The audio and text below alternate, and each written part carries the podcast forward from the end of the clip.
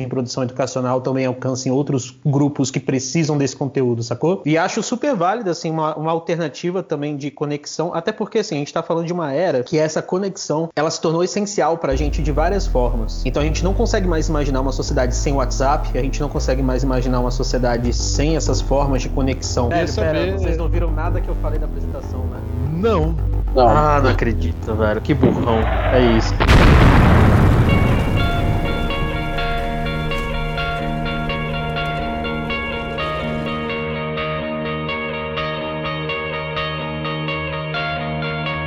Muito bom dia, boa tarde, boa noite, senhoras e senhores. É um prazer estar aqui com vocês. Esse é o Discutir Resultados de volta para mais um episódio. E hoje estamos aqui com pessoas muito especiais. Quem tá aí comigo? Gabriel Melo. É isso. Então eu sou o Gabriel, tô aqui mais uma vez em mais um episódio do nosso maravilhoso Discutindo Resultados. Tava aqui falando igual uma pamonha com vocês, achando que vocês estavam me escutando, mas infelizmente ninguém tava me ouvindo. Mas é isso. Não, mais de boa. Tava porque... mutado, velho. Muito burro. Eu acho que, que o Gabs não tá tão aqui. Quem mais tá aqui comigo? Vinícius? Opa. E aí, galera, beleza? Prazer participar da DR. Meu nome é Vinícius. Quem é você? Vinícius, professor, e nas horas vagas faço muitas coisas, não sou boa em nenhuma delas, mas atualmente sou social media e redator de um, um coletivo aqui de Brasília chamado OTM Culture, ou Culture, ou Culture. Bota fé. E o que, que esse OTM Culture faz, velho? Cara, é um coletivo que já existe aí há pelo menos uns dois anos ou mais, e na verdade ele começou com um programa de rádio, um programa chamado Otimizando. A época quem fazia era as minhas chefes atuais, Fernanda e Lohane, e aí de repente o programa de rádio acabou e acabou se tornando um site, uma página no Instagram, no Twitter, de coberturas de shows, de eventos, entrevistas e etc e tal. Se não dá dinheiro ainda, um dia vai dar dinheiro, amém, Deus quiser ou não. Cara, um dia vocês chegam no estado do Discutindo Resultados, a gente tá milionário. Né? Cada gravação que a gente faz entram milhões de dólares na nossa conta, é muito bom. Cara, Vinícius, você tá aqui hoje então. Inclusive foi você que sugeriu esse tema e eu dei um remeleixo nele. Vamos conversar um pouquinho sobre sociedades conectadas, sobre esse fenômeno mais recente das lives, né? O uso das redes sociais, a maneira como a gente vem se comportando com essas mídias e tal. Vinícius, já para começar, me diz aí de onde que você tirou essa ideia, por que, que você quis trazer essa percepção aqui pra gente, pra gente começar a falar merda, cagar regra pra caramba em cima disso. Cara, pois é, é, é um, é um incômodo, na verdade verdade, mas também pode ser uma boa perspectiva, pode ser, na verdade, uma grande porcaria. Porque, assim, a, a gente, enquanto coletivo de música, a gente vive de eventos, né? Coberturas, de entrevistas, tal, e aí a partir do momento que a gente entra nesse período de pandemia, de isolamento social, a gente começa primeiro a pensar no, no, no futuro mesmo da música, no futuro mesmo da, da, cultura, o que, que vai ser depois disso, se vai ser do mesmo jeito, se não vai ser. E aí, nesse meio tempo, surgem os fenômenos da, das lives. Eu vejo live com que frequência todo o tempo, né? Hashtag esse sentido. Isso, de certa forma, começa com uma proposta muito interessante. Aí a gente está falando fora do Brasil primeiro, né? Como uma forma, lógico, de ter um espaço para que os artistas possam se apresentar, possam, de certa forma, continuar fazendo o seu trabalho, e também como uma forma de manter as pessoas entretidas em casa, né? Porém, no Brasil, como, como tudo, ou, ou quase tudo, vira que a gente já mais ou menos conhece, esse fenômeno de lives que começa como um fenômeno, de fato, social mesmo, uma questão de, de conscientização, ele se transforma em algo que talvez nem, nem todo mundo entenda ainda exatamente o que, que é. Eu me refiro especificamente à live mais fatídica do Gustavo Lima, né? Que mora numa igreja universal, a casa dele parece uma igreja Universal, enfim, em que ele simplesmente achando que está em casa, e literalmente ele estava, mas perde-se totalmente a noção de alcance de internet, porque você tem milhões de pessoas ali uh, vendo, ouvindo, assistindo, e você tem uma total falta de consciência em relação às suas atitudes, coisas que, por exemplo, num show, muito provavelmente ele não faria, porque você tem toda, né, enfim, um contrato social, por exemplo, na televisão ele não faria aquilo, mas na internet ele se deu a liberdade de se sentir literalmente em casa e esquecer que tinha mais milhões de convidados naquele momento, né? Pois é, o rolê das lives, né? O rolê da. Acho até engraçado, porque eu vi algumas pessoas, vamos fazer uma live ao vivo, né? E, e, uma live ao vivo é uma live, né? Ou ao vivo, tanto faz. E esse rolê das lives, ele tem gerado vários tipos de comportamento diferente. A primeira coisa que, que eu pensei foi um questionamento, na verdade, porque, um, se esse artista vai fazer uma transmissão ao vivo em que ele tá tocando as músicas dele igual, só que tem aí o problema da qualidade da transmissão, porque é o celular, ou porque uh, uh, tá usando ali uma conexão instável, seja lá o que for, for, uh, para mim não faz sentido assistir, né? Por mais seja legal ter aí o, o, o, mérito da interação. Só que aí a gente vê um segundo ponto. As transmissões ao vivo começaram a acontecer e virou uma parada muito rápida, inclusive, dentro desse período de pandemia aí, desde março, porque não pode mais, né, ter, ter contato social direto, enfim. A situação do Covid no Brasil, ela é muito, muito, muito tensa. A gente tá vivendo um período muito, muito ruim, que, que tá mexendo, velho, com perdas, com, com danos, sacou? E aí, essa situação das lives ganhou um, um outro paradigma, porque os artistas de grande porte, tipo a galera do sertanejo e de algumas outras áreas também. Essa galera tá fazendo um mega show gigantesco, só que transmitindo ele pelo Instagram, pelo YouTube, pelo Facebook, transmitindo ele pelas redes sociais, mas a galera tá provendo ali uma mega blaster estrutura. Essa live polêmica do Gustavo Lima que aconteceu, teve uma outra do, do Bruno Marrone, enfim, já teve de uma galera. É, a estrutura que eles mobilizaram ali é muito, muito, muito grande de equipe, sacou? Teve uma delas, de alguma das duplas, não lembro o nome de todas as duplas sertanejas, nem sou obrigado. É, teve alguma live dessas que a galera fez em um bar em Goiânia e tinha uma equipe de pelo menos 30 pessoas pessoas trabalhando, garçom servindo bebida para convidados, de máscara, pelo menos o garçom. Mas isso é tipo, isso para mim significa desrespeitar, na verdade, a pandemia, desrespeitar todo esse nosso processo, sacou? É tão desgracento quanto as lives acidentais, digamos assim, que o próprio presidente da República tem feito. E, e bem, isso, isso pra gente é um comportamento, então, de distanciamento. Isso aí, para mim, é tipo uma das consequências do capitalismo. Gabriel, você assistiu alguma live até agora ou você só fez? Só fiz, não assisti. Queria ter assistido da, da Sandy, infelizmente não consegui acompanhar,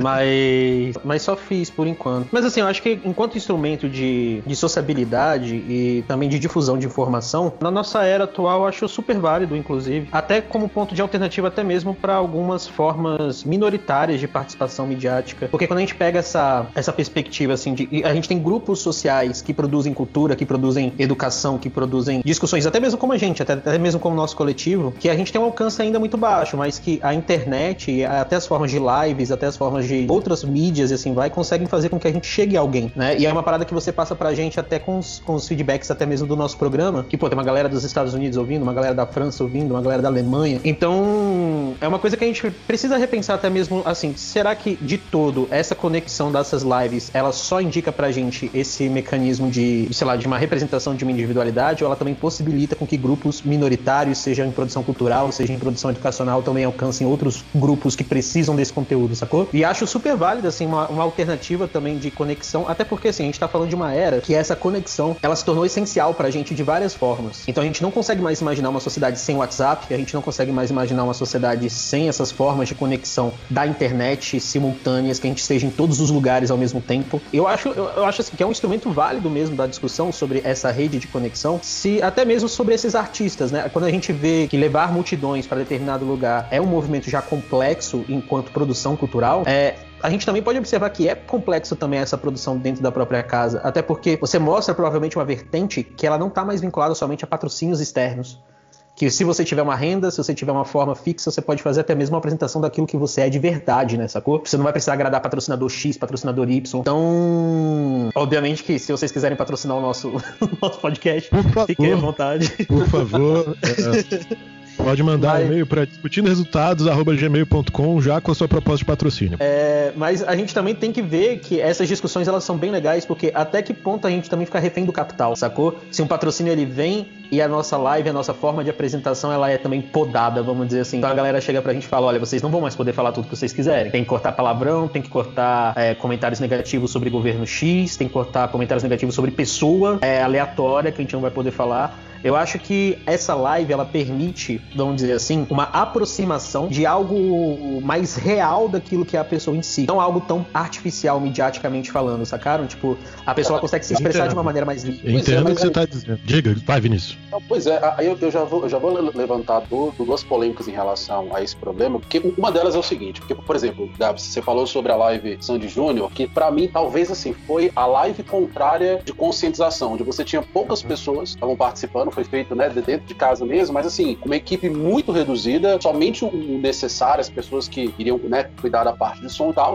o que nos leva primeiro ao ponto de emprego, né? Ah, lógico, quem é consumidor que está assistindo um show não faz ideia do número de pessoas que estão envolvidas às vezes numa produção. É muita gente que depende disso. A minha preocupação do ponto de vista, vamos colocar assim, de emprego, é será que de certa forma essas lives não vão tirar empregos de, de pessoas ou, ou, vão diminuir as oportunidades uma vez que você precisa de menos gente para fazer? Essa, essa segunda coisa que talvez a gente precise pensar é, de uns tempos para cá, isso naturalmente iria acontecer, mas talvez seja um pouco maior. Eu, eu tenho percebido que os shows viraram um processo de Spotifyliza, Spotifylização. Do tipo assim, eu deixo ali a música tocando enquanto eu tô fazendo outras coisas, sabe? Eu não sei se de repente as lives vão trazer essa sensação ainda maior. Eu tô no show, mas, por exemplo, numa live, se eu não tô gostando daquela, eu mudo. Mas no show eu tô ali. Então, quer dizer, será que essa música não vai virar uma música ambiente, assim como já acontece nos barzinhos, por exemplo? Cara, é aí que, que eu retomo um questionamento, né? No caso de, de transmissões ao vivo de música especificamente, você tem aí a possibilidade da interação, isso é muito legal, de repente, do seu artista favorito responder o seu tweet, responder o seu comentário ali. Uhum. Isso realmente é legal, é, é, é, maneiro ter essa interação. Esse exemplo que vocês trouxeram, Sandy Júnior, foi um processo de desconstrução estética deles, porque eles não usaram playback, não foi uma transmissão em que eles pegaram a música deles já pronta e só cantaram em cima. E isso eu acho interessante porque, para mim, faz mais sentido eu entrar nas redes sociais, entrar ali no portal qualquer que seja, para consumir esse meu artista fazendo uma interação que seja diferenciada do produto padrão, porque a real é que se eu quiser eu entro no YouTube agora e eu vejo o show de qualquer uma dessas pessoas, bem gravado ao vivo no Lollapalooza, no Rock in Rio, no Estádio Mané Garrincha, sacou? Com uma mega blaster estrutura de áudio, de vídeo, tudo bem equilibrado, tudo bem calculado. E aí você vê um mega blaster show e de quebra tem ali uma plateia e tal, você vê que foi uma parada que aconteceu, digamos assim, de verdade. Ao mesmo tempo, né, eu tô até olhando aqui um exemplo porque alguns dias atrás, dia 22 de maio, a Pablo Vitar fez uma transmissão também e como a maior parte das transmissões de artistas que são do mainstream foi patrocinada, teve hashtags ali do próprio YouTube, do Fica em Casa, né? No caso da live dela, teve patrocínio aí da Amistel, não sei o que, e foram procedimentos, no caso da, da Pablo, por exemplo, que, velho, tinha tipo duas ou três câmeras, mas não tinha operador de câmera ali dentro, tava tudo automatizado, então ela tava sozinha naquele ambiente com pessoas externas operando ali alguns mecanismos para fazer essa transmissão. Acho de boas dessa forma, né? O Jalu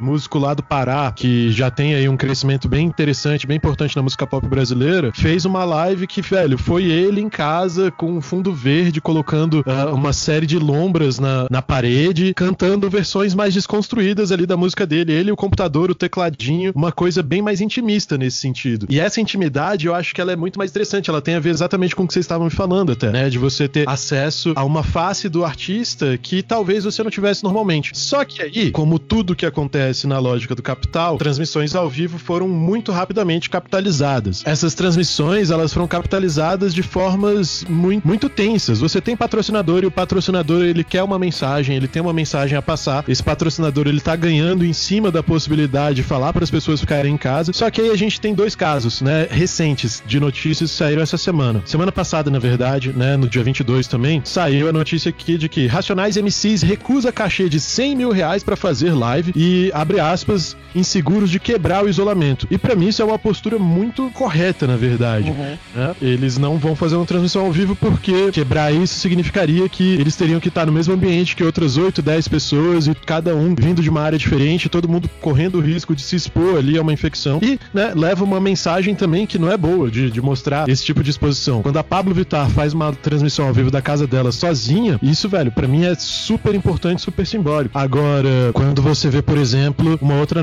notícia que saiu esses dias que já gera essa possibilidade da crítica. No, pro, no dia 29 de maio, aconteceria uma transmissão do Zezé de Camargo e Luciano. E aí, essa transmissão foi cancelada. porque Durante a última live que eles fizeram, algumas semanas atrás, alguns dias atrás, alguns integrantes da banda contraíram o coronavírus sacou? Mostrando exatamente porque não deve ser feito nesse tipo de estrutura do jeito que a galera tem conduzido, que é fazer Exato. um mega show uh, uh, como se nada tivesse acontecendo e só junta todo mundo ali. É então.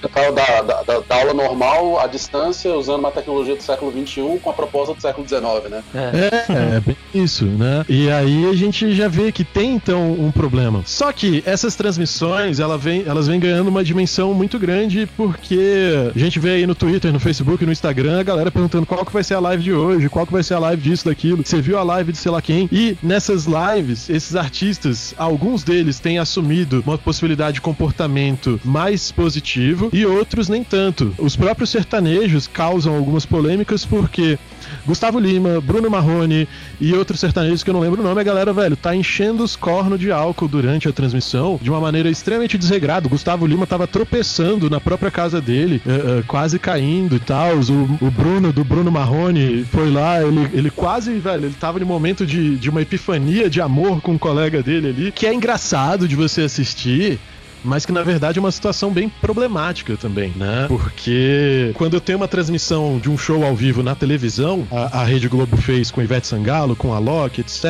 Tem um horário específico para isso acontecer, e aí o horário já teoricamente segmenta o próprio público. Mas uma transmissão ao vivo de internet, ela não tem esse mesmo tipo de restrição. Então você vê um sertanejo, um rock, um em XYZ, sei lá quem for, que vai e tem um comportamento, velho, extremamente inapropriado, né?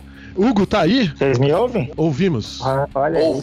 Cheguei, tive uns problemas com o microfone aqui, mas tô aí. Tamo nessa. Você assistiu alguma transmissão? Você assistiu alguma live? Você fez alguma live? Hoje, duas reuniões de trabalho. Não, mas trabalho, trabalho aí é outra história. Trabalho trabalho já vai para um outro tipo de comportamento que a gente precisa analisar, porque o trabalho parece que ficou mais abusivo com o distanciamento social. Né? É o que parece mesmo.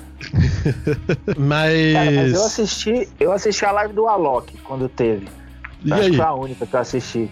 Ah, foi uma experiência. Eu, eu tava ouvindo você falar do Racionais e bastante interessante, né? A postura deles. O Alok, apesar de ter feito esse evento, também se cercou de toda uma infraestrutura que ele já tinha, então não envolvia muitas. a circulação de muitas pessoas. Eu acho que só tinha um câmera, ele e a esposa, alguma coisa assim, porque foi transmitido pela Globo.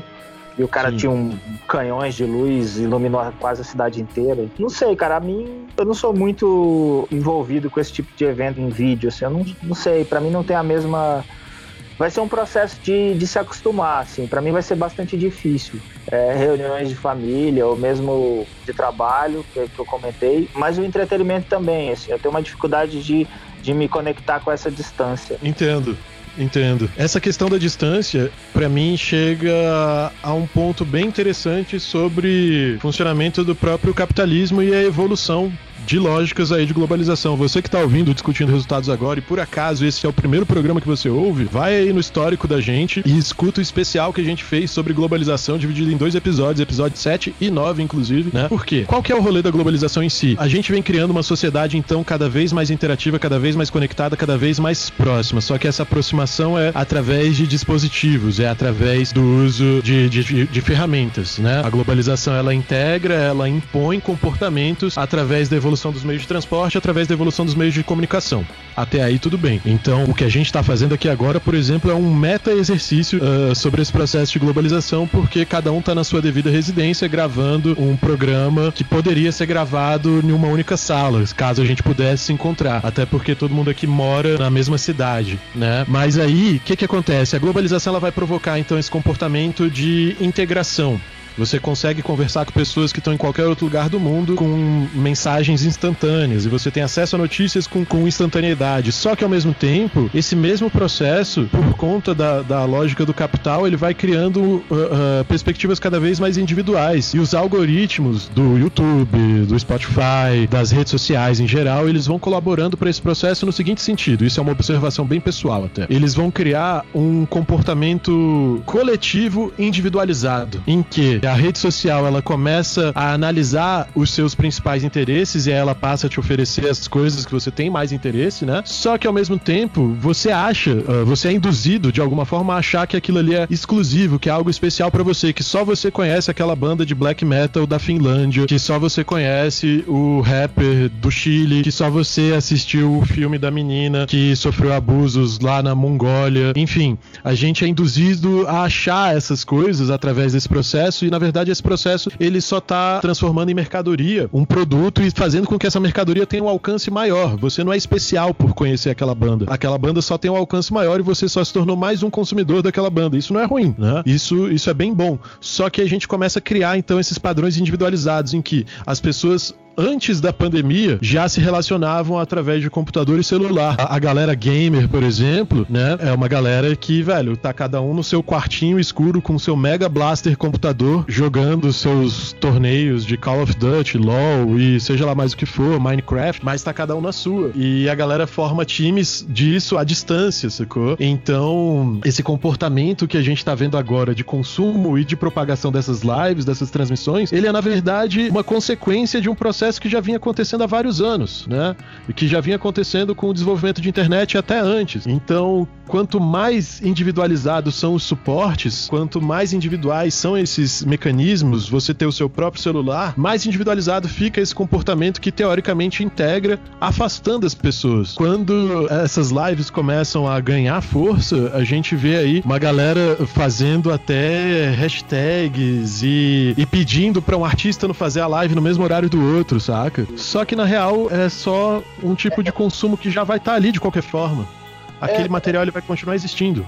Exatamente. É como se você, tipo assim, antes já, já era um pouco, mas virou uma, uma espécie de, de vitrine, né? Ah, eu vou escolher a que eu quero nesse momento. O meu, meu receio, Otávio, em relação a isso, é justamente o pós isso, né? Como é que isso, no pós-pandemia, vai acontecer? Porque, tipo, se você já tinha problema em relação a artistas independentes de terem o seu espaço, e óbvio que a, a internet trouxe essa oportunidade, essa possibilidade, hoje em dia você controla tudo, né? Você tem toda, até o controle de, de produção, de fazer música em casa e tal, mas eu acho ainda que, que isso vai trazer trazer um outro problema que está muito conectado com o momento atual político do país. É um momento em que você tem a cultura novamente sendo elitizada, sendo colocada de cima para baixo, numa tentativa principalmente de você padronizar todo mundo, né? A partir de agora a gente sabe que todas as políticas, que todos os, os rolês que estão acontecendo, eles são para determinados segmentos da sociedade. E aí, quando você tem, por exemplo, o rolê do, do, maluco lá que falou que o rock é satânico e não sei o quê, que tá, tudo bem, talvez até seja, mas você, você tem públicos para vários, vários estilos, para vários músicos, para vários artistas. A minha preocupação hoje é que, mais uma vez, a música, de, de uma maneira geral, ela se torne uma vitrine de escolha. Ela não, não, não se torne, de fato, um aspecto cultural, entende? Não sei se, se tá, tá muito claro o que eu quis dizer.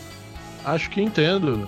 Gabs, não, eu acho que eu entendo esse ponto também. Eu, eu acho que a discussão inteira desse processo ela é, ela é bem interessante assim dessa perspectiva que vocês estão colocando, só que a nossa coisificação do espaço, ela já aconteceu, né? É tipo, o que eu vejo é que os artistas, principalmente esses midiáticos de explosão, eles conseguiram captar bem esse espaço e monetizá-los, né? Só que eu mantenho aquilo que eu falei, essas possibilidades de lives, elas trouxeram uma forma nova de identidade com o ídolo. Inclusive, o próprio presidente joga isso muito bem com as lives quinta-feira, porque ele foi muito esperto, ele se identifica muito com o público que ele tá querendo se comunicar. E a gente vê o reflexo disso politicamente, né? Quando a gente pega essa produção artística, a gente também tem noção dessa, dessa forma de produção. Porque aquilo que vocês falaram sobre o Gustavo Lima, sobre até o Bruno Marrone, eu, eu concordo também. A imagem que eles botam, a simbologia que eles colocam sobre a utilização de álcool, essas coisas todas, passa uma imagem realmente em relação à, à pandemia, até com, com uma grande produção, com várias pessoas lá e tudo mais, que ela é inadequada. Achei excelente a colocação da Pablo Vittar, que o Otávio trouxe também, que tava no show sozinho em casa, é isso, e passa essa mensagem. Mas eu continuo vendo, assim, que essa nova ressignificação do nosso modelo de produção, vamos dizer assim, assim, ela vai trazer mesmo essas mudanças que o Vinícius colocou e que ele também teme,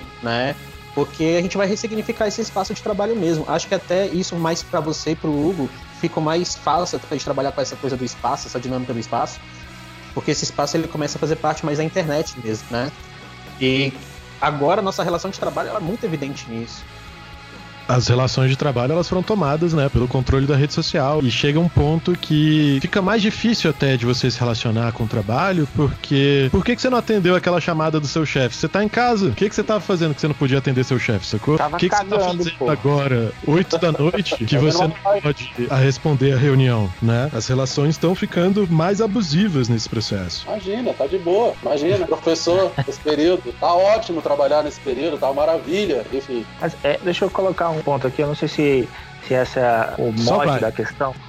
Mas me parece que essa relação, essa, esse processo de virtualização das coisas, a gente já estava caminhando para isso. E o advento da, da situação, da circunstância da pandemia, ele só acelerou isso de forma é, bastante rápida, né? Mas Sim. que a Netflixização das coisas me parece que já era um caminho natural. Não sei se vocês concordam. Eu tenho essa impressão. Sim, sim. É, não só para as relações de trabalho que já acontecem ou já aconteciam Inclusive, alguns órgãos públicos já tinham teletrabalho, regulamentaram agora com essa nova reforma, se é que eu posso chamar de reforma, essa deforma trabalhista que foi aprovada por último. No entanto, esse processo já existia, mesmo sem a regulamentação, era, um, era uma coisa de praxe que estava sendo colocada. E levar o entretenimento para algo virtual, o Otávio até falou, é algo que fica permanentemente ali agora, né? Então você tem acesso contínuo, você individualiza o gosto, ou a preferência, tanto musical como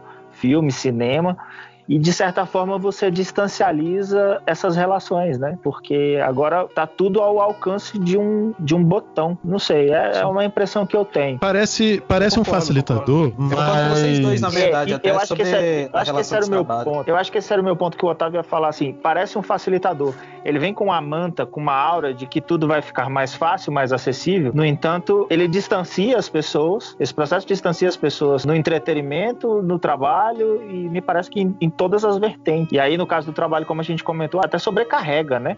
Porque parece que você não está fazendo nada. Exato. Né? Eu tenho acompanhado, por exemplo, minha mãe, que trabalha em um dos ministérios. Né?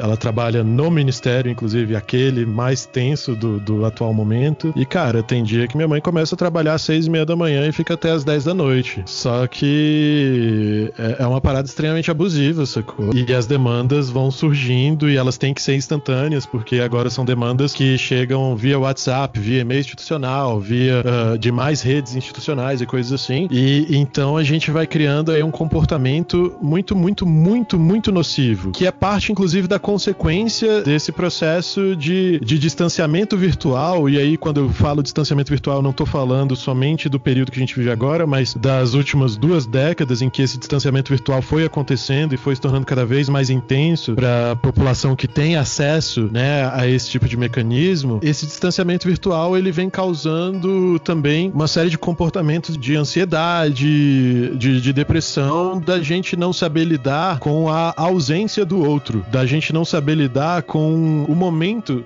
do outro, né? De não saber lidar com o fato de que, velho, sei lá, tem pessoas que vão levar três dias para responder a sua demanda mesmo.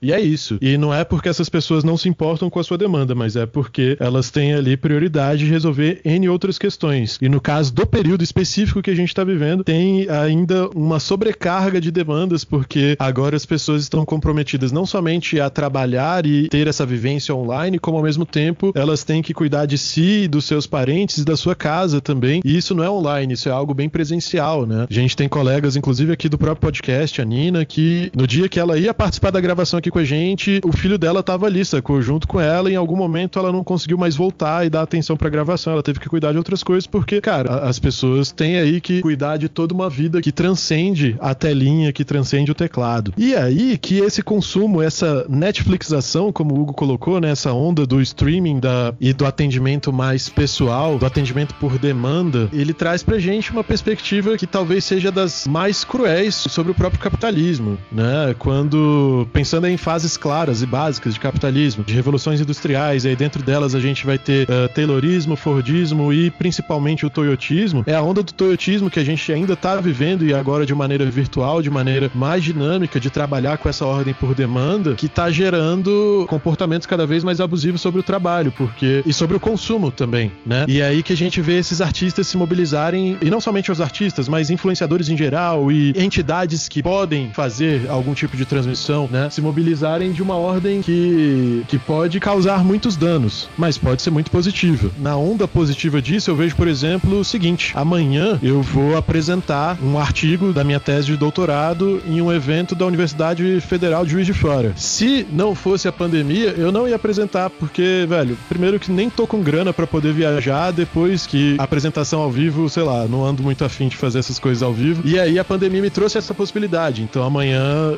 vai ter uma transmissão minha com, com Instagram, com Facebook, pelos canais do evento. E isso é muito legal, né? Não só para mim, não pelo fato da, da, minha pesquisa ou algo do gênero, mas isso é muito legal porque isso está possibilitando novos acessos a conhecimento e uma redistribuição, uma nova dinâmica desse tipo de informação. Mas ao mesmo tempo, pensando aí no mercado cultural, musical, cinematográfico, enfim, a gente tem aí uma dificuldade que se tornou cada vez maior pro pequeno produtor. Aquele artista de, de menor alcance, é agora que ele se fudeu mesmo, que o alcance dele é menor ainda, porque, velho, ele tem que competir com a live do Raça Negra, da Pablo Vittar, do Skank e do Foo Fighters, e tudo ao mesmo tempo. E, velho, você não vai assistir o show do Joãozinho da Quebrada se você tem ali o Snoop Dogg, sacou? Mesmo que aquele material fique depois. E tem materiais que nem estão ficando, são materiais mais efêmeros. Mas cria-se aí uma dificuldade na projeção do pequeno. O artista pequeno, a empresa pequena, enfim, esses criadores que podem usar o artifício virtual como parte da sua sobrevivência, eles têm que criar algum tipo de inovação mandatória para fazer com que isso seja realmente uma sobrevivência, porque é muito difícil você lançar uma música e competir com o Foo Fighters no, no Spotify, e competir com a Sandy, e competir, velho, com, com a Anitta, saca? É absurdamente difícil. É difícil, sei lá, eu não sou professor de biologia, mas é difícil eu competir lá com o Jubilu, né? É difícil eu competir com uma galera que já atingiu um status de grandeza, de alcance e que tem agora o apoio, o amparo de empresas, tem o amparo de marcas, de patrocínios, porque esses patrocínios são os mecanismos que estão mobilizando o consumo. Uma das coisas que a gente vê na situação do, do coronavírus agora em 2020 é uma repetição de discursos que já aconteceram no passado em outros momentos, né? No passado recente, no passado meso distante, aí exemplos. Lá em 2001, quando acontece o atentado das Torres Gêmeas, do 11 de setembro, o primeiro discurso, a primeira live que o George W. Bush fez naquele momento, ele fala o seguinte: nós não podemos deixar que esses atos de terroristas nos impeçam de consumir. Saca? Que filho da puta falando isso pra uma população, velho, de um país de duzentos e tantos milhões de habitantes que tinha acabado de sofrer um ataque gigantesco, que, enfim, não vou entrar no mérito agora de Estados Unidos, eh, se é importante ou não, seja lá o que for, mas, cara, era o presidente do país falando depois de 3 mil pessoas morrerem com aviões sendo disparados em prédios. E a primeira fala dele pro país é: não vamos deixar que esses terroristas nos impeçam de consumir, saca? Aí a gente vê alguns anos atrás, quando o Brasil começa a enfrentar sinais sinais mais claros de uma crise econômica, de uma recessão que foi segurada durante muito tempo, né? O mundo começou a vivenciar a crise econômica lá para 2008, 2009, e esse efeito só chega no Brasil uh, de fato, ele é segurado, ele só vai chegar em Brasil em 2014, depois da eleição. Aí você tem um grupo político que começa a falar aquele bordão que ganhou muita força no governo Temer especificamente, que era não pense em crise, trabalhe. E aí agora a gente está aqui vivendo um processo de, de grande pandemia, de uma doença que é muito muito tensa, que é muito letal. E, você tem o, a porra do presidente que, né, abre um parênteses, inclusive, para mim protagonizou uma das melhores lives desse processo, que foi no dia da saída do Moro. A live dele naquele dia foi, foi marcante, né? Porque ele fez um discurso totalmente dadaísta, mas você tem essa porra desse porque presidente. Ele desligou falando... o aquecimento da piscina, pô. Então. foi, via Imetro. Ele desligou o aquecimento da piscina pelo Imetro. Depois que o filho dele pegou metade do condomínio. Exatamente, era essa a parte que eu queria lembrar. É, exatamente. E aí você vê o discurso desse cara falando: não, porque economia, a gente, se, se, se não trabalhar, não vai ter o que fazer, tal ok, a gente tem que abrir a economia. E aí, em meio a inúmeras lives, em meio a inúmeros processos, a gente vê que o trabalhador cultural, ou enfim, seja lá qual for o tipo de trabalhador, aquele trabalhador que pode de alguma forma levar o seu trabalho para essa instante virtual que a gente tem, ele só tá se fudendo né? E ao mesmo tempo vem esse discurso de que não, a gente tem que abrir por causa da economia, só que, velho, todo dia só aumenta a quantidade de pessoas infectadas, só aumenta a distribuição da doença, só aumentam as fatalidades. O Brasil já é o epicentro da doença, sacou? A gente tem aí mais de 300 mil pessoas infectadas, só não tá em primeiro lugar porque os Estados Unidos tem 1 milhão e 700 mil, e pro Brasil ultrapassar os Estados Unidos, e eu tô acreditando cada vez mais que isso é possível, infelizmente, mas pro Brasil ultrapassar os Estados Unidos significa que deu merda pra caramba aqui mesmo, né? E aí esse tipo de consumo ele começa a se tornar problemático, ele começa a se tornar algo muito delicado. A gente vai criando esses afastamentos e essa espécie de aproximação artificial. E a real é que, velho, a Xuxa, o Yuji, o Raça Negra, eles, eles nem sabem quem é você, eles não sabem quais são os problemas que você tem passado, eles estão ali fazendo a live deles para capitalizar e, e para continuar mantendo a renda deles. Enquanto a banda do Joãozinho da Quebrada, agora que, velho, ela não tem mais como produzir mesmo, né? Sei lá, palestrei demais, como sempre. Discorram sobre os assuntos. Primeiramente, parabéns pela apresentação do artigo, né? Obrigado. Voltei lá no começo, lá. Primeiramente, parabéns. Ah, bom, se me cabe falar um pouco, eu acho o caminho para contigo nesse aspecto é tudo muito confuso. Me parece que é tudo muito confuso nesse momento, assim. Eu acho que a gente tem uma possibilidade de expandir para várias questões, inclusive uma possibilidade real de trazer conhecimento científico de forma mais simples, mais didática, como pessoas já estão fazendo.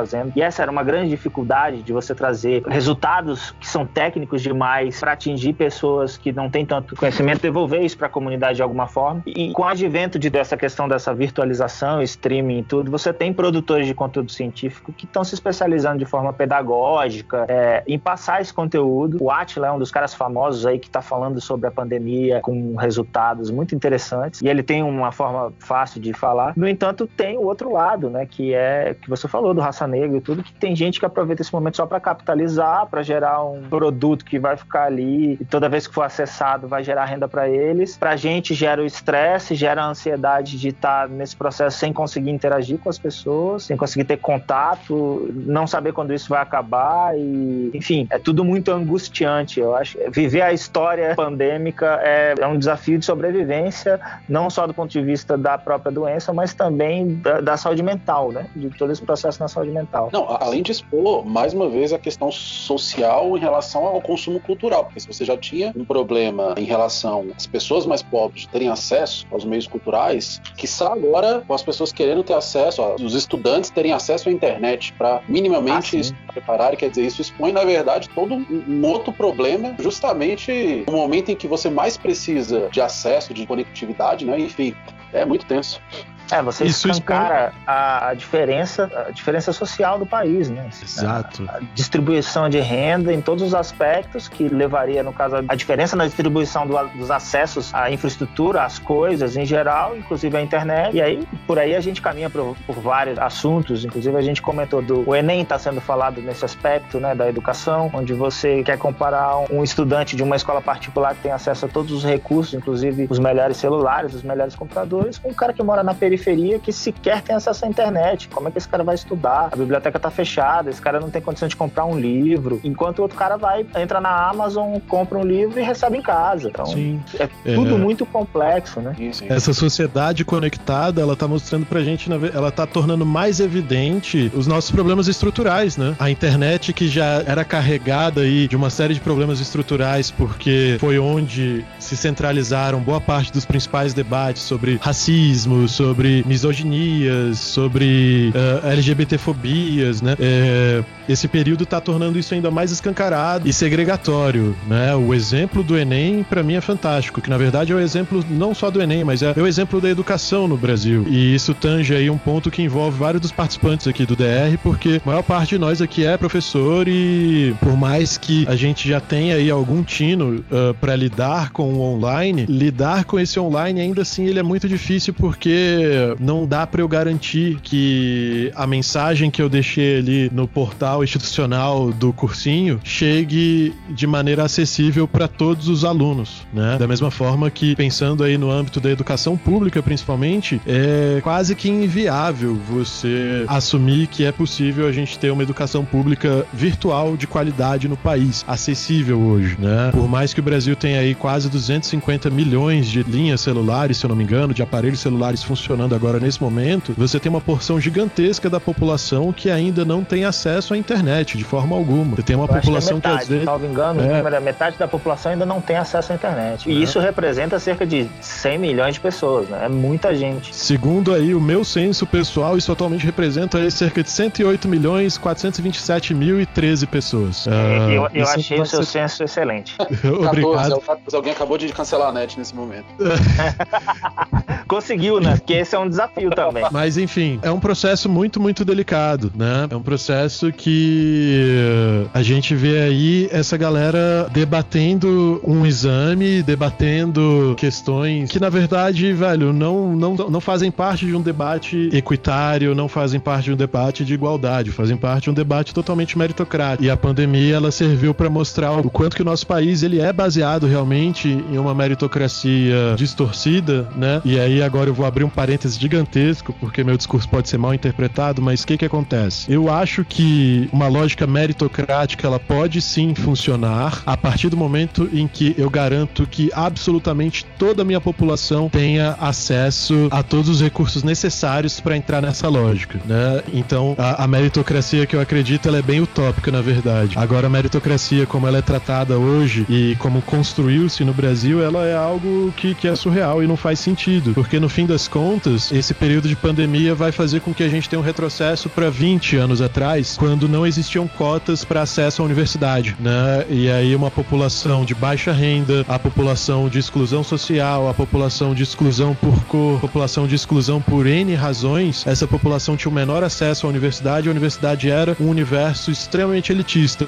Hoje, 2020, a universidade continua elitista, mas ela se tornou um lugar menos pior. E agora esse processo de pandemia com as atuais políticas públicas vão fazer com que esse processo se torne totalmente desigual de novo. Não que ele tivesse tornado igualitário em algum momento, mas essa desigualdade vai voltar a crescer, saca? E isso tudo porque a gente está sustentando formas de consumo, de vivência que, que são desiguais, né? E que, que não são inclusivas e, e que mostram pra gente uma sociedade que, que não entende quem ela é. Tipo, tô viajando muito e agora vou dar a viagem mais cabulosa, presta atenção. Tipo, quando a gente fala, por exemplo, da taxação de grandes fortunas, e aí aquele seu tio que tá no WhatsApp reclamando todo dia que não pode deixar o PT voltar, que não sei o que, e que quando fala de taxar de grande fortuna ele fala que isso é um absurdo. Cara, o grande patrimônio do seu tio é um, um gol, né, financiado em 60 meses. E ele acha que isso é uma grande fortuna que o governo vai pegar. E, e a real é que não é isso. E a gente começa a entrar aí numa sociedade que é hiper compartimentada e que ela não é conectada, como o título do episódio. É, na verdade, uma sociedade hiper desconectada e desconexa entre si, né? Porque, no fim das contas, a gente ainda tá aqui em um grupo extremamente privilegiado. Eu, vocês e boa parte das pessoas que escutam a gente fazem parte de nichos privilegiados, que têm acesso à internet, que têm acesso a mecanismos digitais e que podem consumir, então, esse tipo de conexão. Mas talvez o amparo que eu queira dar com quando eu comecei esse podcast, quando a gente começou o canal cinco anos atrás, o amparo de levar acesso à informação, acesso a conteúdo de preparo para certames, para vestibulares e tal, esse acesso ele continua sendo restrito a uma população que vai ter ali nas suas posses um celular ou um computador ou uma smart TV ou uma smart geladeira que seja, mas que tem aí é, mecanismos, instrumentos digitais, né? E aquelas pessoas que eu ainda queria ver na universidade, elas sequer têm acesso ao conteúdo para entrar nessa universidade. Então, essa nossa temática de sociedade conectada, ela acaba levando a gente para um processo que, que só mostra que a gente já está vivendo as distopias, né? Que a gente já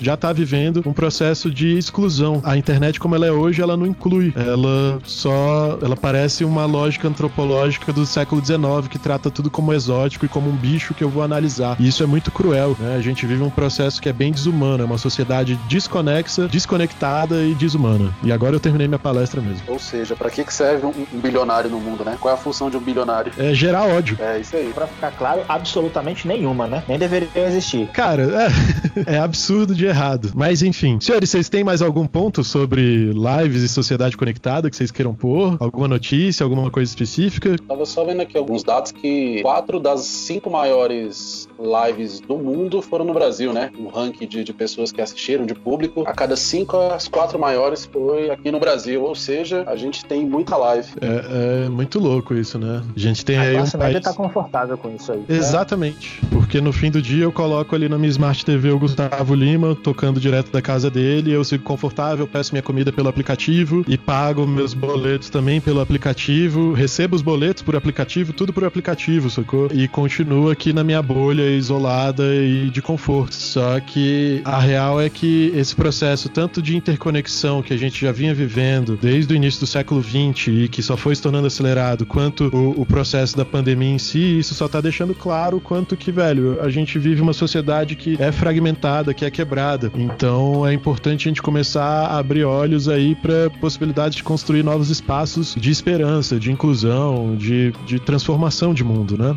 Mas enfim, vocês têm mais alguma coisa para colocar? Senão eu vou partir para as recomendações e despedidas. Eu só tenho mais uma coisa que vocês tinham falado em relação ao, ao fenômeno de TikTok, né? Que é mais uma mídia digital que surge aí, pega a rabeira nesse momento e, e se torna também um, fenômeno mundial, mas que na, na verdade, na verdade, tem todo um processo por trás dele, né, de empresa chinesa, de coleta de dados, enfim, uma série de coisas de controle, entre aspas, mas que não tem controle nenhum, né? Muito louco. Eu fiz um curso há umas, acho que umas duas ou três semanas sobre TikTok pela ESPN à distância, um curso grátis, e o professor que estava dando o curso falou justamente isso, que ela é um Instagram retardado. Tipo assim, enquanto no Instagram eu posso falar, olha, eu vendo camiseta camisetas, no TikTok eu mostro a camiseta e não falo nada e deixo aquela ideia implícita, né? Quer dizer, o que você usa para, por exemplo, no, YouTube, no Instagram e outras redes sociais, aparentemente no TikTok não funciona. E tem muitos influenciadores digitais, recentemente até o, o Whindersson Nunes, né, ingressou no TikTok, mas ele tá vendo que é diferente. E diferente no sentido desse, você já tinha coisas muito superficiais, o TikTok deixa isso ainda mais claro. Aqui, o importante é você ser extremamente superficial, né? O TikTok, ele é a rede social social que fez eu me sentir idoso né? O TikTok foi o marco aí para eu ver que eu não faço mais parte dessa geração mesmo, porque o uso do TikTok para mim ele já estava embutido em outras redes sociais, só que tem uma questão com as redes sociais, com as mídias sociais que, que ela ultrapassa simplesmente o suporte. O que que isso significa? Twitter, Facebook, Instagram, que ainda são as três maiores, são redes sociais que começaram cada uma com a sua estética, dando ali possibilidades então de você fazer demonstrações é, diferentes das suas personas baseado no tipo de suporte. O Instagram era onde você mostrava que você era lindo e que você só consumia coisas maravilhosas. O Facebook, sei lá o que, que é o Facebook hoje em dia, né? Virou um ambiente de correntes. Uh, mas o Facebook chegou a ser a rede social principal, era onde você mostrava uma feição da sua persona mais apropriada para o convívio familiar, era, era a sua persona mais divulgatória. E o Twitter, que ainda, para mim, é a melhor rede social, é a rede social onde, velho, a gente não tem respeito nenhum, é tudo zoeira e sério ao mesmo tempo. E aí, o TikTok ele veio usando mecanismos que já estavam presentes nas outras, a possibilidade de você editar um vídeo, de você inserir coisinhas, não sei o que. Isso já estava presente em outros aplicativos e nas próprias redes sociais que já existiam. TikTok, se eu não me engano, existe aí há um pouco mais de dois anos. Só que uh, o público que começou a utilizar o TikTok primeiro criou então essa estética da rede social que, velho, é, é a galhofa com reciclagem de mensagens. Isso, inclusive, vai ser tema de um podcast que a gente vai gravar mais pro futuro, né? Mas com, com uma onda aí da Vaporwave, da reciclagem de, de estruturas, reciclagem de estética, reciclagem de, de conceitos de 20, 30, 40 anos atrás, só que agora numa vertente da tela vertical do celular. Eu particularmente sou contra, mas eu sei que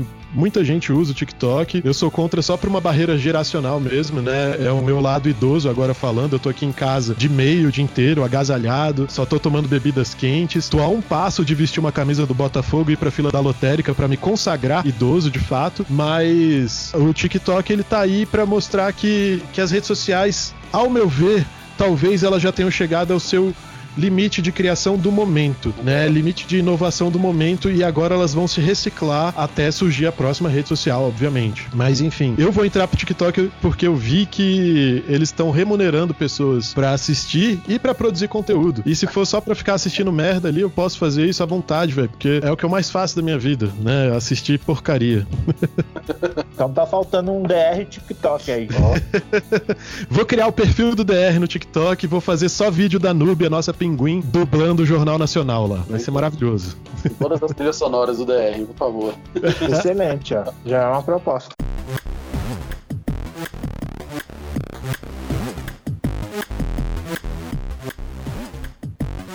Discutindo resultados. Senhores, Vamos partir então para as recomendações do programa. Vocês estão prontos? Vocês pensaram em coisas para recomendar para as pessoas hoje? Eu vou assumir o silêncio como sim. Não vou dar nem tempo de vocês falarem que não. Né? Pela ordem de, de, prioridade, né? Quem fala primeiro é sempre o convidado. Então, Vinícius Lacerda, me conta aí o que que é, dá seus recados finais, mas principalmente me conta aí também suas recomendações. O que, que você acha que as pessoas podem ver, assistir, ler, ouvir, fazer, enfim, nesse período aí que ainda estamos distantes entre si.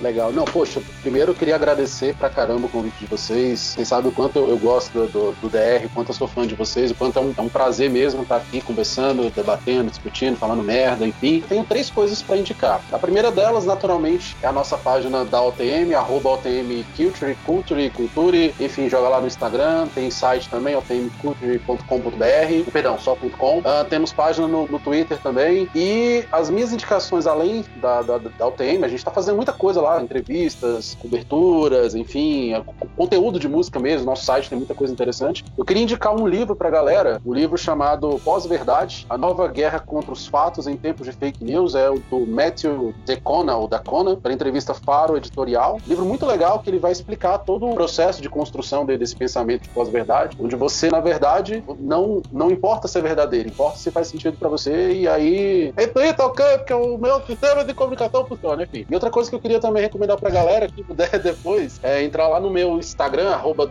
Vinícius. Eu tô fazendo um projeto de Enem Solidário, eu tô dando aulas gratuitas de língua portuguesa, interpretação de texto, gramática, sobre as questões do Enem. Ah, os vídeos estão no YouTube, mas também quem quiser, quem precisar, eu disponibilizo todo o material pelo Classroom ou por e-mail, da maneira como as pessoas quiserem, puderem, afinal de contas, Olha aí. todos e estamos aí juntos. Uma possibilidade de sociedade conectada que é esperançosa e inclusiva. Mas diga, continua aceito pagamentos em cupons do iFood. Mentira. Não, mas no, no, no mais é isso, assim. Eu acho que a gente está num momento muito importante em vários sentidos, apesar de que, como, como foi dito, né, é, estudar a história é menos doloroso do que viver a história, mas eu acho que a gente, enfim, precisa quebrar muita cara ainda para entender algumas coisas que estão acontecendo. Ainda bem que, que, estão, e a minha maior prova disso é que há dois anos atrás, pela minha janela aqui de Samambaia, eu via pessoas comemorando uh, a vitória do, do fascismo como se fosse uma Copa do Mundo e há uns dois ou três meses eu vejo uma mudança muito significativa. Isso me dá muita esperança de que pelo menos as pessoas aprendam levando porrada, né? Mais o mais, obrigado, galera. Muito bom, viu? Prazerzão mesmo. Hugo, recomendações. Cara, eu queria até deixar registrado que eu fico tão feliz de ouvir uma pessoa otimista assim, porque eu costumo ser uma pessoa pessimista. E isso me dá um pouco de ânimo. Muito bom, muito bom. Bom, eu, para não perder o costume, eu vou sugerir que leiam a Constituição Federal de 88. Acho que é importante sempre, como exercício de estudo, mas leiam também por aleatoriamente para conhecer, entender um pouco a dinâmica de como que é o Estado brasileiro. Mais vinculado a essa temática, eu recomendo o livro Sociedade do Cansaço, que é de um autor coreano, um filósofo coreano, que trata um pouco dessas relações, mais vinculadas às relações de trabalho e de autocobrança nesses processos todos. Não vou dar Qual muito é spoiler. Ah, porra, em coreano é foda, né? É Byung-Chung Shu Han. Cara, depois a gente procura, deixa na descrição aí. Mas é, o nome é que eu já tô fazendo Sociedade do... Hã? É que eu já tô montando a descrição. Tá, depois eu te mando por escrito. Beleza. Mas o nome do livro é ah, Sociedade do Cansaço. Chulhan. É, Byung Chulhan. Já achei, isso. beleza. E é isso. Muito, muito bom, muito bom, muito bom, muito bom. Entre as recomendações que eu trago aí pro dia de hoje, para você que tá ouvindo aí, discutindo resultados até agora, primeira coisa de todas, ouçam música de artistas independentes, ouçam, assistam clipes desses artistas, né? Uh, o site aí que o Vinícius recomendou, o OTM Culture, tem bastante disso. Posso falar também do programa de rádio que eu trabalho, o Cult 22. A gente tem muita coisa legal lá para vocês verem, ouvirem. Então, acessa aí cult22.com. Lá você vai ter acesso às redes sociais, vai ter acesso à rádio do Cult, aos programas que já foram gravados e transmitidos. E tenta ouvir, então, esse artista local, esse artista pequeno, sacou? E de leitura, hoje especificamente, eu trago uma recomendação que tem um tom um pouquinho mais acadêmico até, mas que pode ser interessante para as pessoas, que é um livro de um cara chamado Joseph Campbell. Ele foi um teórico da literatura, pesquisador cabulosíssimo e foi o cara que estudou a jornada do herói no século XX, que criou aí vários parâmetros sobre a funcionalidade da narrativa de heroísmo, né? O Campbell, inclusive, tem aí uma entrevista muito legal com o George Lucas, o criador de Star Wars. Tá quase toda no YouTube, se eu não me engano, são seis horas de entrevista, é muito boa. Mas do Joseph Campbell, especificamente recomendo que as pessoas busquem ler um livro chamado Mito e Transformação, que fala sobre parte do processo de construção dos mitos, parte do processo de construção dessa figura heróica. E às vezes a construção de um mito pode criar aí uh, coisas bem ruins, né? Cria aí marcos históricos bem intensos, mas também trago recomendações boas e legais. Recomendo que as pessoas, por exemplo, pega aí o seu aparelho celular e instala um aplicativo chamado Tennis Clash e vamos disputar partidas de tênis virtual. Eu e vocês, né? É só me procurar lá como Shuen, vocês vão me achar e a gente pode jogar à vontade. Recomendo também que as pessoas leiam um outro livro que eu acho que eu já falei no podcast, se eu não falei, falo agora, até porque no último dia 25 de maio foi aniversário do Douglas Adams, então acho que todo mundo, absolutamente todo mundo, deveria ler, reler e ler de novo um livro chamado Guia do Mochileiro das Galáxias. É uma leitura super legal, fácil, dinâmica, tranquila, dessas que você lê aí rapidamente né? É um livro que você consegue ler, velho, sem sacanagem, tipo um dia, uma tarde, às vezes, de pandemia, você já leu ele todo, mesmo ele tendo aí 200 páginas, porque é uma leitura fácil e gostosa e que traz vários aspectos que estão acontecendo no mundo agora, né? Douglas Adams, ele faz questionamentos políticos, sociais de uma maneira muito divertida, usando personagens que estão viajando pelo espaço com muita ironia e sarcasmo. E no mais, recomendo que as pessoas continuem, velho, no máximo possível, se você pode, só fique em casa. Se você precisa sair, se protege, pelo amor amor de Jeová, de Jai, de Gaia, usa aí a sua máscara, troca de máscara quando der o horário. Se você não tiver como trocar, não troca, fica com ela mesmo assim. Tenta higienizar, anda com álcool em gel na mão, na bolsa, no bolso, no casaco. Deixa, para quem tem carro, deixa um vidrinho de álcool em gel no carro, outro velho na mochila. Uh, ah, para quem tá de ônibus, vai com cuidado e tenta se cuidar bem, sacou? Porque esse processo que a gente tá vivendo ele é muito delicado e ele ainda vai demorar muito, muito, muito tempo até que a gente possa se sentir realmente extremamente confortável sobre essa situação. Eu vejo pessoas falando com algum nível de otimismo, ah, que vai ter a vacina, já ano que vem deve ter vacina. E, cara, não sei, sabe? Tem vacina em teste e eu espero que todos os testes deem certo para que essa parada chegue o quanto antes. Mas a real é que, velho, os protocolos para produção de uma vacina e para torná-la de acesso público são protocolos que fazem com que a gente tenha acesso a esse material daqui a dois anos, talvez, um ano e meio aí, uh, com muita sorte. Uma vacina de grande alcance comercial só vai estar tá pronta daqui a três ou quatro anos, então uh, a gente ainda tem muito, muito chão para trilhar. No Brasil foram aí um pouco mais de dois meses de isolamento, de distanciamento que não tá sendo cumprido e, cara, foram dois de prováveis 40, 48 meses, né? Então, por mais que seja triste, por mais que seja, velho, tenso, vamos construir coisas que, que possam ajudar a superar isso, sacou? Vamos construir coisas que, que possam ser positivas. Isso não significa que você tem que acordar aplaudindo o sol nascendo, não significa que você tem que ser blogueirinha de moda, você não precisa ser idiota que nem a menina Pugliese. Mas, cara, mesmo que você esteja pessimista, busque construir coisas que sejam esperançosas e positivas para que a gente sobreviva a isso e possa viver depois. E não para que esse processo termine com a gente se matando cada vez mais das diversas formas que a gente se mata, né? Enfim, não tenho mais nada para falar. Aspecto, deixa eu só colocar uma coisa. É, aproveitando que você falou e várias coisas nessa linha, sugiro que consumam dos pequenos, compre Exato. das pessoas pequenas, doe, se você tiver condição, doe para o MST, doe para o MTST, consuma dessas pessoas, consuma de cooperativas, consuma entretenimento de artistas locais, de artistas pequenos, do seu bairro, do cara que você conhece, do músico, é, do cara do teatro, enfim, consuma dessas pessoas para que a gente consiga seguir com uma sociedade mais justa, unificada depois desse processo todo. Exatamente. É, mas é isso, senhores. Tudo certo então? De boas. Vamos encerrar por aqui? Digam tchau. Valeu, boa noite. Falou, boa noite. Paz de já. Valeu.